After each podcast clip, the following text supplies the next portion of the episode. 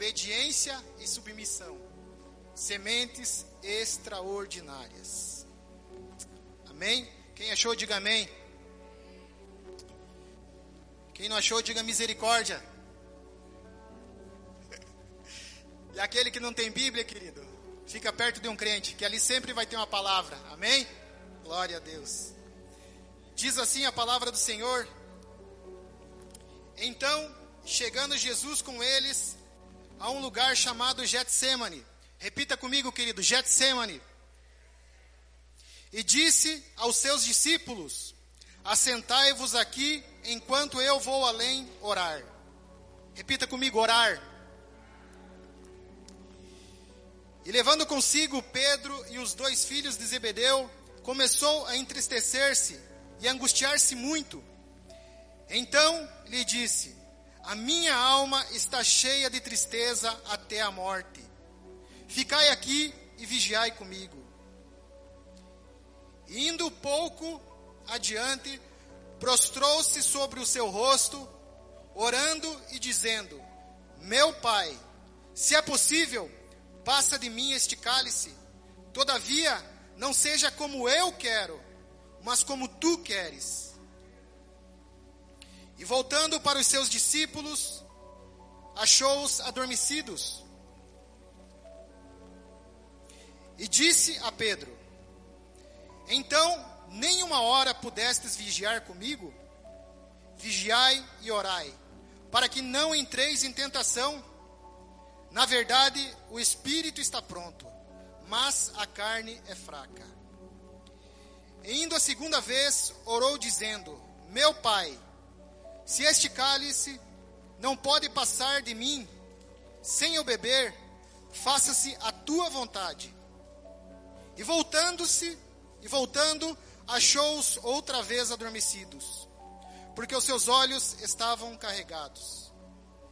E deixando-os, de novo, foi orar pela terceira vez. Repita comigo, terceira vez. Dizendo as mesmas palavras. Então, chegou junto dos seus discípulos e disse-lhes: Dormi agora e repousai. Eis que é chegado a hora. E o filho do homem será entregue nas mãos dos pecadores. Levantai-vos, partamos Eis que é chegado o que me trai. Até aqui, queridos. Amém? Pode se sentar, igreja, glorificando ao nome do Senhor. Queridos, como eu disse, eu quero conversar com vocês esta noite um pouco sobre as lições que Jesus nos ensina no Getsemane, no jardim. Ali Jesus vai nos ensinar Lições extraordinárias. Lições que nós vamos carregar para o resto da nossa vida, queridos. Mas antes eu quero falar um pouquinho sobre o poder da ressurreição. A ressurreição de Cristo, queridos, de Jesus, foi o evento mais importante que houve aqui nesta terra, na história da humanidade. A ressurreição de Cristo é uma doutrina fundamental para a fé cristã, queridos. Ela é a grande notícia que o mundo precisa ouvir. Ela é o Evangelho, a boa nova. Não há, queridos, não há Evangelho, não há boa nova, não há cristianismo, não há igreja, não há salvação e não há esperança da vida eterna, queridos. A Bíblia mostra que todos pecaram e que o pagamento para isto, queridos, é a morte. Jesus, ele morreu por nós. Morreu por causa dos nossos pecados, dos nossos erros e das nossas falhas. Se alguém, querido, se diz cristão, mas nega que Jesus Cristo, o Filho de Deus, ressuscitou dos mortos ao terceiro dia e está sentado à direita de Deus Pai Todo-Poderoso, queridos. Esta pessoa, queridos, não pode ser chamada de cristão. A história da ressurreição de Jesus, queridos, ela está registrada nos quatro evangelhos: Mateus, Marcos, Lucas e João. Mas o que eu quero tratar com vocês aqui esta noite, queridos, é sobre o jardim, é sobre o Getsemane. Lições importantes, como eu falei. Mas antes, queridos, eu tenho que voltar um pouco para nós entendermos o contexto, que fala sobre a última Páscoa e a Santa Ceia. Antes de Jesus, queridos, ir para o Getsemane, ele quis ter um tempo de comunhão. Ele quis ter um tempo a sós com os seus discípulos, os doze, queridos. Ele pediu para eles que preparassem a Páscoa. E o que significa a Páscoa, queridos? Páscoa vem da palavra hebraica Pessah e significa passagem. Para os cristãos, é a passagem de Jesus da morte para a vida, trazendo salvação para todos que creem nele. Está lá em João 5, 24, queridos.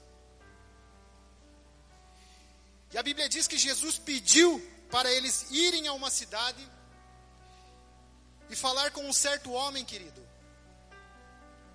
Pediu para falar com esse certo homem dizendo assim, queridos: O meu tempo está próximo. Em tua casa celebrarei a Páscoa com os meus discípulos. E Jesus, com os doze, disse: Enquanto eles comiam, que um deles iria o trair. Um de seus amigos iria trair Jesus. Iria entregar ele um de seus amigos queridos. E quando Jesus falou que um de seus amigos, um deles iria entregar, iria, iria trair ele, eles, os discípulos se entristeceram, a Bíblia diz. Ficaram tristes. E começaram a se perguntar um ao outro: Porventura sou eu? E perguntaram para Jesus, um a um. E olha o que Jesus diz, queridos. E Jesus respondeu: O que põe a mão comigo no prato, esse há de me trair. O que põe a mão comigo no prato, esse há de me trair. Judas Iscariotes traiu Jesus. Um de seus amigos. Jesus escolheu Judas, queridos, porque sabia que fazia parte do plano perfeito da salvação. Fazia parte, queridos. Ninguém obrigou a Judas a trair Jesus. Mas quando ele fez essa escolha, ele cumpriu as profecias. Jesus, queridos, ele não cometeu um erro ao escolher Judas como um dos seus discípulos. Às vezes as pessoas podem se perguntar: mas Jesus, por que escolher Judas? Queria trair você? Jesus, ele não erra, querido. Jesus é perfeito. Ele sabe de todas as coisas. E nós sabemos que para isso tinha um propósito, um plano de salvação. Um plano perfeito, queridos. E teria que se cumprir. Jesus não comete erro. Antes, queridos, de Jesus escolher os doze discípulos, a Bíblia nos diz que ele orou a noite inteira. Jesus orou a noite inteira ao escolher os doze discípulos. Está lá em Lucas 6, versículos de número 12 e 13. Vocês podem estar lendo mais tarde. Jesus escolheu a cada discípulo, a cada apóstolo, pessoalmente, para fazer parte de um grupo íntimo de futuros líderes. Líderes que iriam andar com Cristo, que andaram com Cristo. Líderes de igreja, queridos. Judas, ele recebeu essa grande oportunidade. Ele recebeu de Jesus essa oportunidade. Ele andou com Jesus, ele comeu com Jesus. Ele pregou com Jesus. Judas viu vários milagres cura que Jesus fez, ele era próximo de Jesus, porque ele era um amigo de Jesus. E Jesus trai o nosso Senhor. Jesus sabia que um amigo iria trair. Isso já tinha sido profetizado, queridos. Já tinha sido profetizado. João 6, versículos 70 e 71. João 13, versículo 18. Ele sabia que se passava no coração de cada pessoa. Jesus sabia, porque ele é onisciente. Ele sabe de todas as coisas. Ele sabe o que se passa em nosso coração, querido. Ele sabe as lutas, os temores, as dificuldades, os medos que nós temos. Ele conhece a nossa estrutura. Jesus conhecia a cada discípulo, querido. Mas Jesus também sabia que precisava morrer e ressuscitar por nossos pecados. Essa era a sua missão aqui nesta terra. Essa era a missão de Jesus, queridos.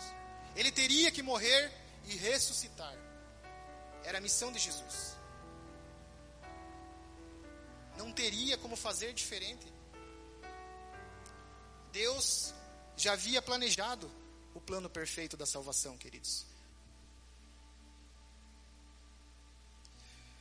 E sabia que o diabo iria tentar usar Judas para tentar destruir o ministério de Cristo. Mas Deus iria inverter a situação. A, trai a traição de Judas já estava contemplada no plano. Já estava contemplada no plano de Deus, queridos. Santo, santo é teu nome, Jesus. Durante a maior parte, queridos, dos relatos dos evangelhos, vemos o lado encantador de Cristo Jesus no qual ele curou enfermos, ele ressuscitou, ele fez milagres, ele amava os pobres, os necessitados.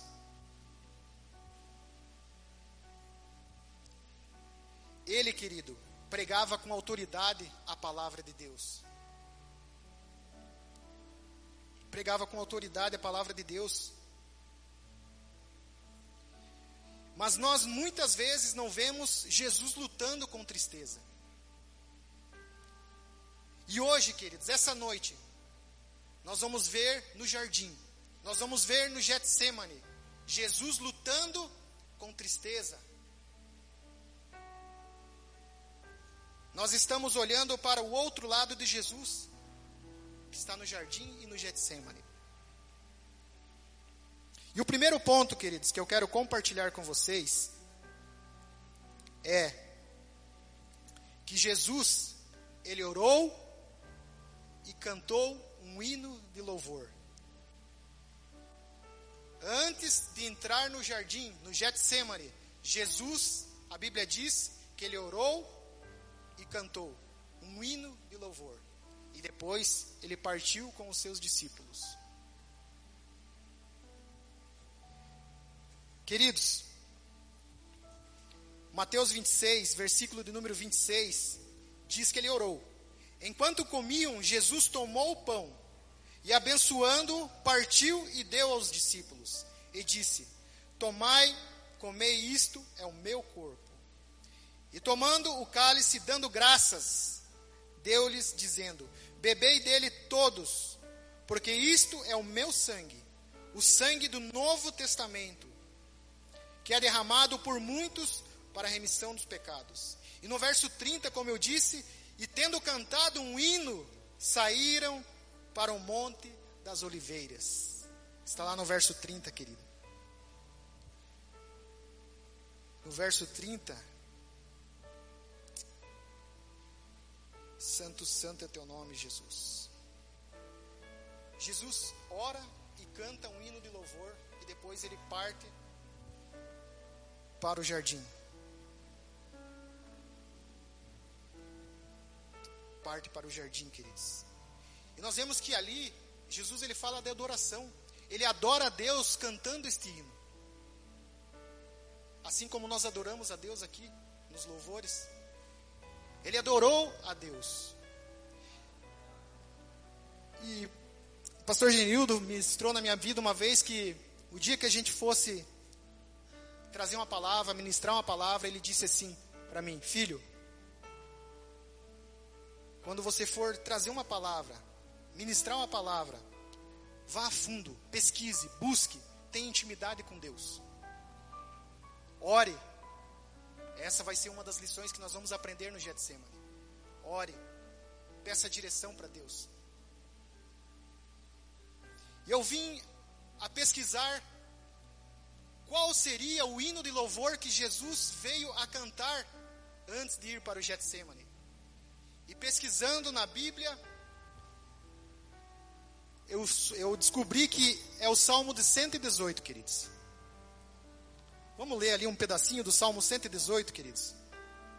Abra comigo a sua Bíblia, no livro Salmos 118. Não vou ler, não vou ler todo o salmo, mas apenas alguns versículos. Olha o que Jesus provavelmente tenha cantado, querido. Cantou: Louvai ao Senhor, porque Ele é bom, porque a sua benignidade é para sempre. Verso 5: Invoquei ao Senhor na angústia, o Senhor me ouviu e me pôs em um lugar largo. Verso 6: O Senhor está comigo. Repita comigo, comigo. Está comigo, querido.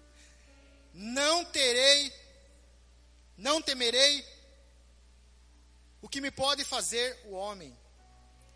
Amém. Jesus ele sabia que ele ia passar pelo vale, o vale da sombra da morte. E ele canta um hino, queridos canta um hino a Deus. E nesse hino nós vemos que ele diz: Invoquei ao Senhor na angústia. Jesus entristeceu-se, passou a agonia da morte no Getsemane.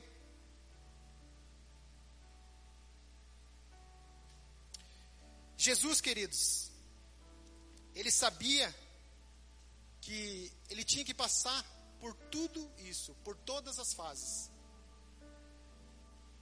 Olhamos para o Calvário, para a cruz, e lembramos do sacrifício de Jesus naquela cruz. Jesus não só sabia que ele ia morrer, queridos, ele sabia como ele iria morrer. Eu abro um parênteses aqui. Jesus ele sabia como ele iria morrer. Pense comigo, imagine comigo. Imagine se nós soubéssemos o dia que nós iríamos morrer, queridos. medo, a tristeza, a angústia? Será que nós iríamos aguentar como Jesus suportou? Sabendo como ele iria morrer? Eu creio que não conseguiríamos suportar, queridos. Jesus sabia como ele iria morrer. Ele sabia como ele iria morrer, que era por crucificação. Que era a forma mais cruel e terrível que existia naquela época, queridos. A morte por crucificação foi projetada para produzir o maior grau, maior grau, queridos, de tortura, de vergonha e para infligir o máximo de dor durante o maior período de tempo possível. Jesus sabia o que estava prestes a acontecer com ele. Jesus sabia que estava prestes a acontecer com ele, querido. Mais adiante, na Bíblia, no verso de número. Mateus 27, verso de número 2.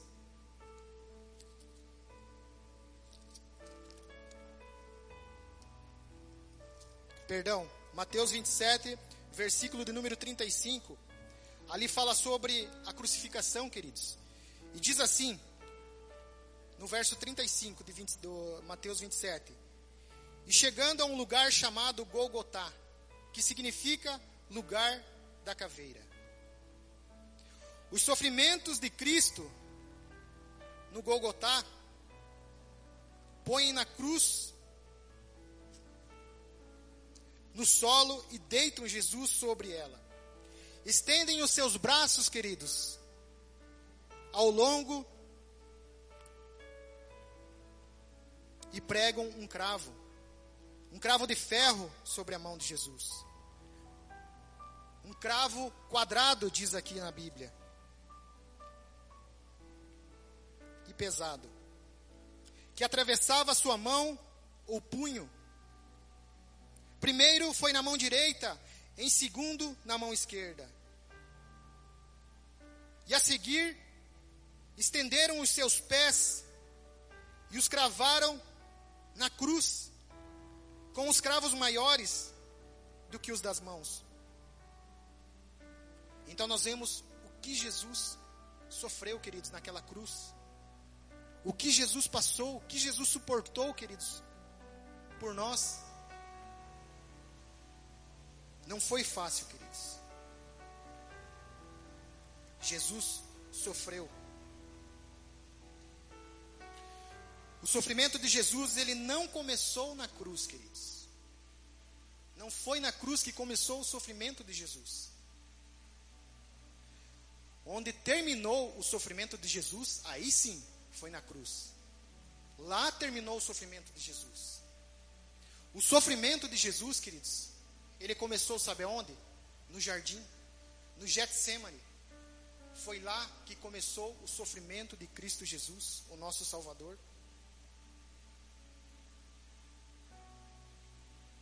no jardim, no Getsemane, no Getsemane, que Judas traiu.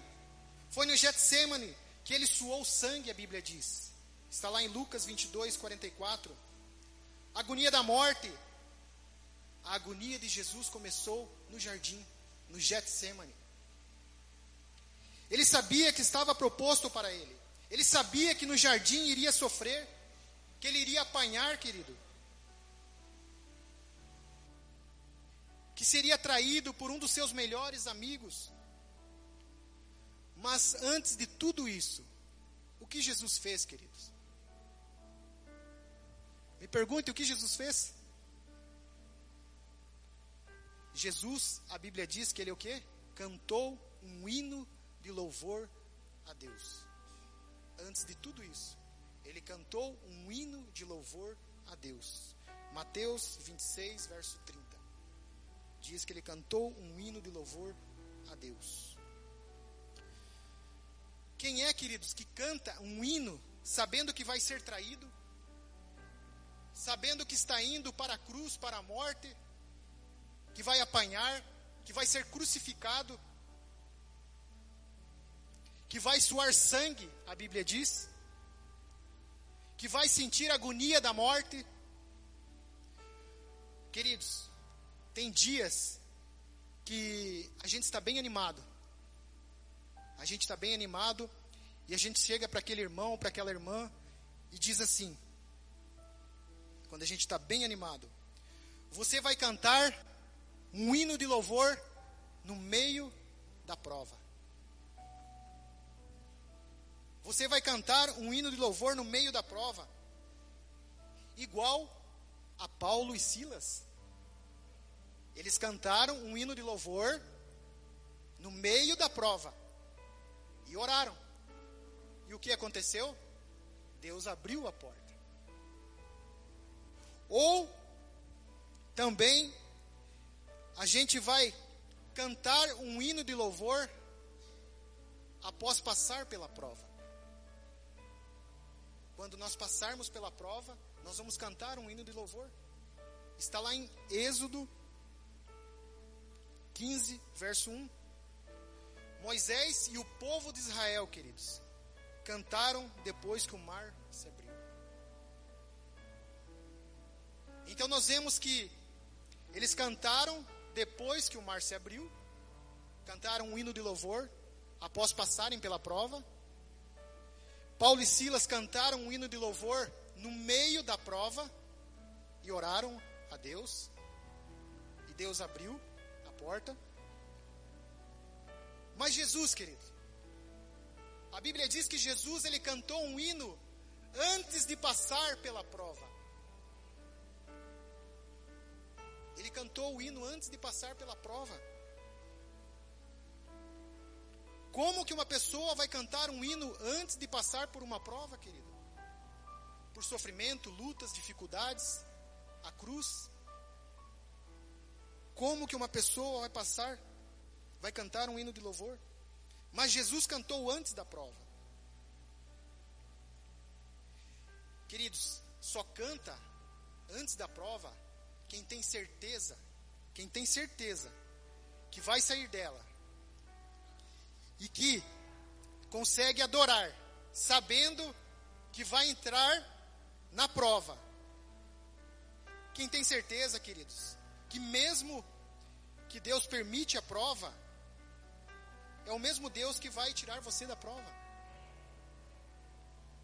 Deus permitiu a prova para Jesus. Mas ele é o mesmo Deus que tirou Jesus da prova. E Jesus cantou, porque ele tinha certeza. Ele tinha certeza que ele iria passar.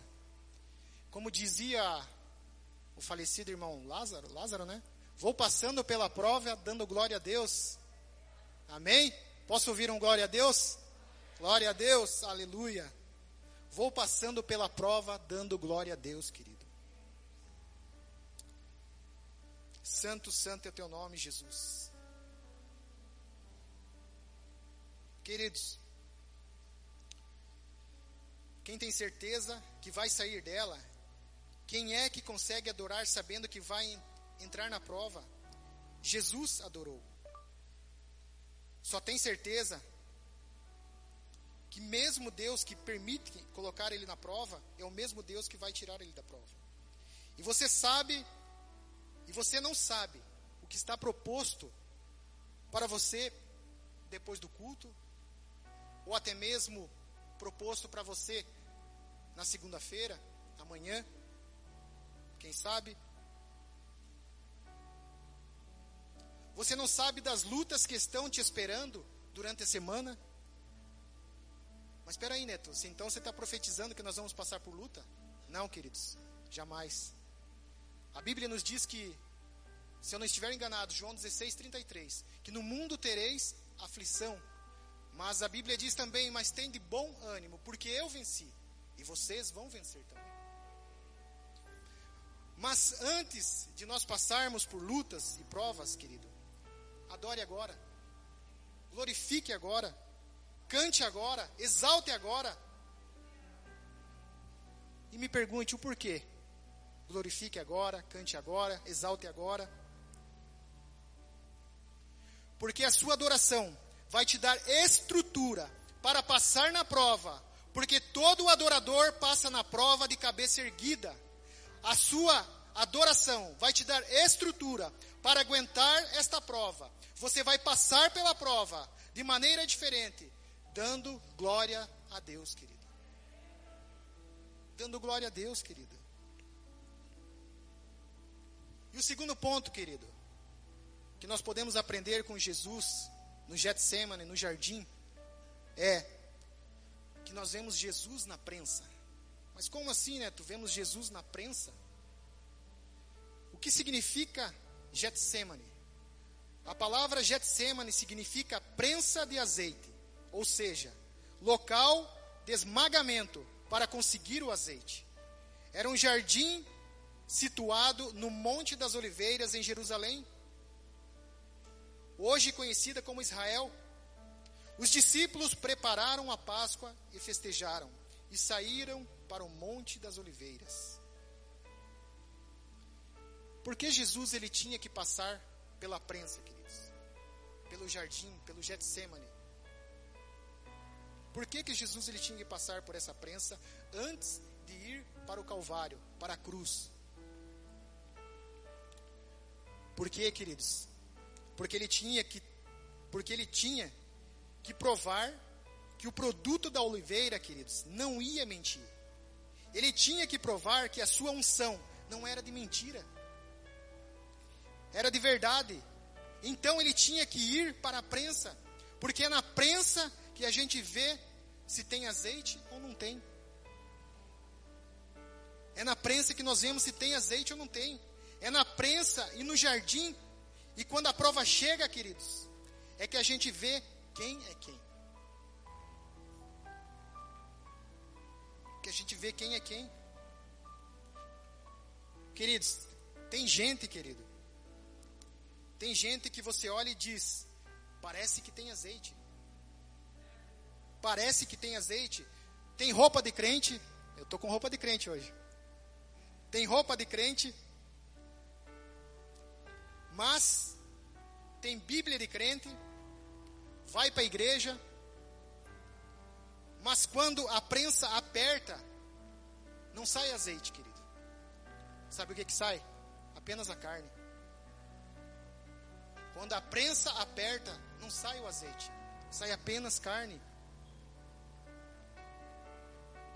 E por que Deus permite algumas prensas em nossas vidas, queridos? Que, que Deus permite algumas prensas em nossas vidas? Para mostrar para todo mundo que a nossa unção, ela não é de mentira, querido é para mostrar que a nossa vida espiritual, a nossa comunhão com Cristo, não é uma farsa. Porque o crente de verdade, você conhece quando ele passa pela prensa, quando ele passa pela prova, quando o negócio está apertando. Daí você pergunta para Deus: por que esta prova? Por que esta prensa? Essa dor, essa angústia, essa agonia da morte? Por que estou sendo experimentado na prensa. E Deus, queridos, Ele mostra para todo mundo que a unção não é de mentira.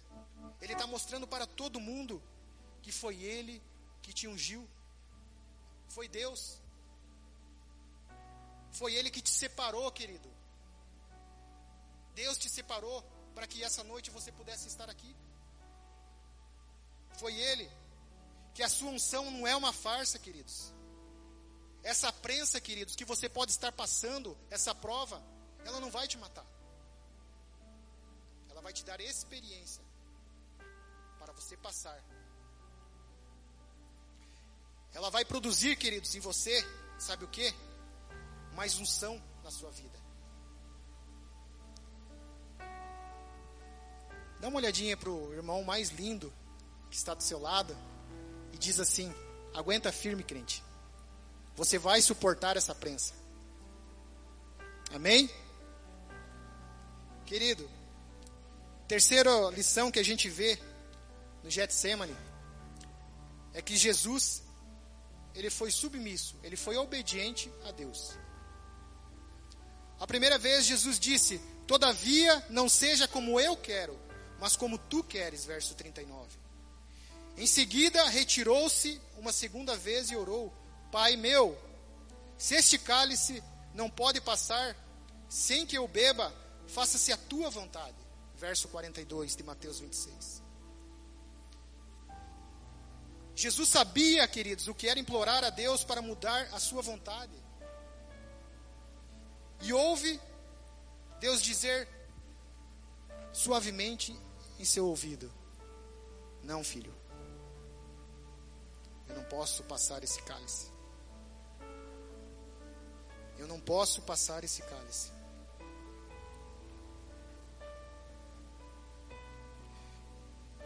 Isso foi o que Deus provavelmente disse a Jesus, que não poderia passar. E Jesus o que, que ele faz? Ele aceita. Ele é obediente, ele é submisso. Ele aceita o cálice. Ele tinha que passar pela prova. Este é um exemplo clássico, queridos, de submissão. Fazer a vontade de Deus. No relato de Lucas, ele diz que então lhe apareceu um anjo do céu que o confortava. Lucas 22, 43. Não é lindo, queridos? A Bíblia diz que veio um anjo do céu que confortava Jesus. Por quê? Porque ele foi o quê? Obediente e submisso a Deus. Se ele não fosse obediente e submisso a Deus, será que o anjo iria vir? Será que Deus ia mandar um anjo para confortar ele? Não, queridos. É, é a mesma coisa com cada um de nós. Se nós formos servos obedientes e submissos a Deus,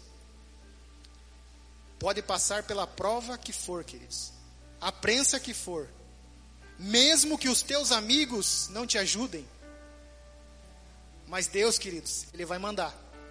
Ele vai mandar um anjo lá do céu, querido. Para te abençoar. Para te ajudar. Ele vai mandar, queridos. É bíblico. Jesus ele tem planos de fazer o bem e não o mal aos seus filhos. Nós vimos isso no jardim, no Getsemane. Jesus mandou um anjo, querido, para confortar o seu filho. Não poderia passar o cálice, mas em meia tristeza, agonia da morte, ele manda um anjo para confortar o seu filho Jesus Cristo, o nosso Senhor e Salvador. Santo, santo é teu nome, Jesus. Toda honra e toda glória seja dada a ti, Senhor. Queridos,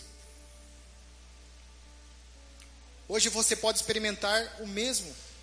Quando você faz a vontade de Deus, Deus lhe dá forças.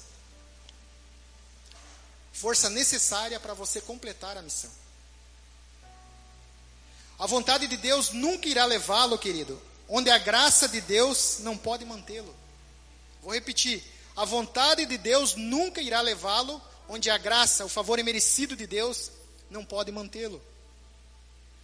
Jesus disse em João 10, 17 e 18: Eu dou a minha vida, ninguém a tira de mim, mas eu a dou por minha própria vontade. Eu tenho autoridade para dar e autoridade para retomá-la. Hebreus capítulo 5, verso 8 diz: Ainda que era filho, aprendeu a obediência por meio daquilo que sofreu. Santo, santo é teu nome, Jesus.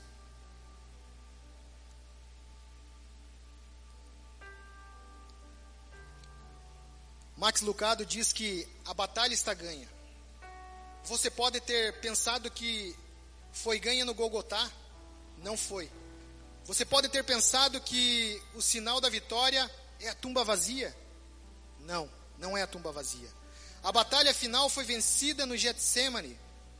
É o sinal de conquista e é Jesus em paz nas oliveiras. Pois foi no jardim que ele tomou a sua decisão. A maior decisão foi no jardim, no Getsemane, querido que ele tomou a sua maior decisão. E eu creio, queridos, que Jesus tomou essa decisão, e a Bíblia diz que ele não é filho do homem para que minta. Ele é filho de Deus. Então, se ele tomou uma decisão, a decisão já estava tomada e ele ia cumprir, queridos. Eu creio que Jesus, ele não iria deixar de salvar a humanidade. Ele iria até o fim como ele foi. Jesus completou a sua missão. Eu quero estar concluindo, queridos.